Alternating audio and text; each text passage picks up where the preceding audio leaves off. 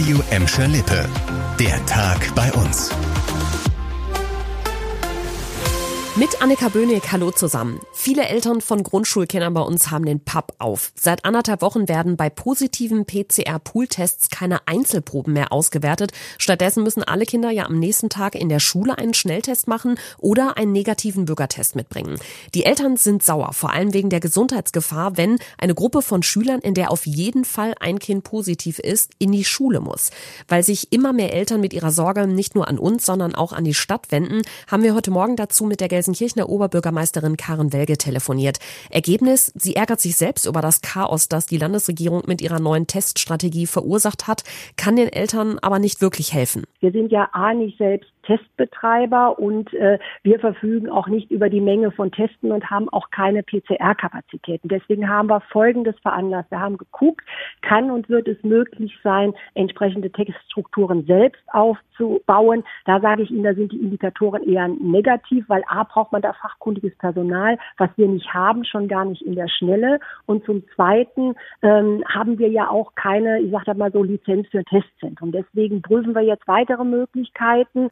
Zum Beispiel soll eine Liste gemacht werden mit Teststellen, die in der Nähe der Gelsenkirchener Schulen liegen. Da könnten Eltern ihre Kinder aus positiven Pools dann morgens schon testen lassen, damit sie nicht zum Massentest in die Schule müssen, wenn die Teststellen früh genug aufmachen. Und genau an dem Punkt gibt's auch Kritik von Alexandra Richter. Sie ist Vorsitzende der Schulpflegschaft an der Lindenschule in Buhr. Die Stadt kann doch auch an die Testzentren herantreten und fragen, mal, könnt ihr nicht statt um 10 Uhr vielleicht schon um 7 Uhr aufmachen an bestimmten Tagen? Das muss ja nur ein Testzentrum vielleicht in, im Umkreis der Schule sein und äh, um die Kinder zu testen. Viel Zündstoff also beim Corona-Testchaos an den Grundschulen. Fakt ist, eine schnelle Lösung wird es wohl nicht geben, wenn die Landesregierung sich bei ihrer Regelung nicht bewegt. Das glaubt auch Karin Welge.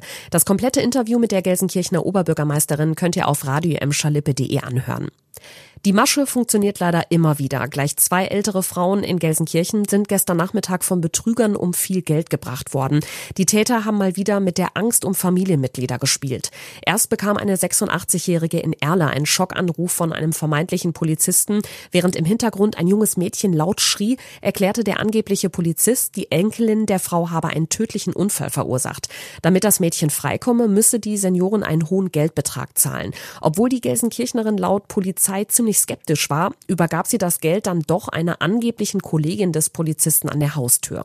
Bei einer 78-Jährigen in Horst standen am selben Nachmittag die Betrüger direkt vor der Tür. Sie behaupteten, dass ein Familienmitglied der Frau Schulden bei ihnen habe.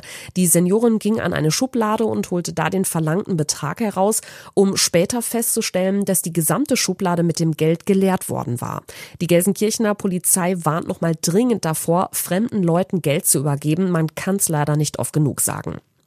Und zum Schluss noch eine Meldung aus Gladbeck. Da dreht sich seit heute nach jahrelangem Streit tatsächlich das Windrad auf der Mottbruchhalde. Ab sofort wird mit der Anlage grüner Strom produziert. Auf Dauer soll da Energie für dreieinhalbtausend Haushalte rauskommen. Noch läuft das Windrad im Probebetrieb, hat uns der Betreiber Steag gesagt. Nach einer endgültigen Abnahme soll es aber nahtlos in den Regelbetrieb übergehen.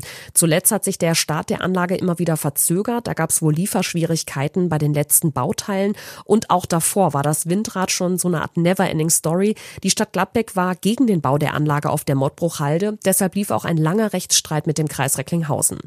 Das war der Tag bei uns im Radio und als Podcast. Aktuelle Nachrichten aus Gladbeck, Bottrop und Gelsenkirchen findet ihr jederzeit auf radio und in unserer App.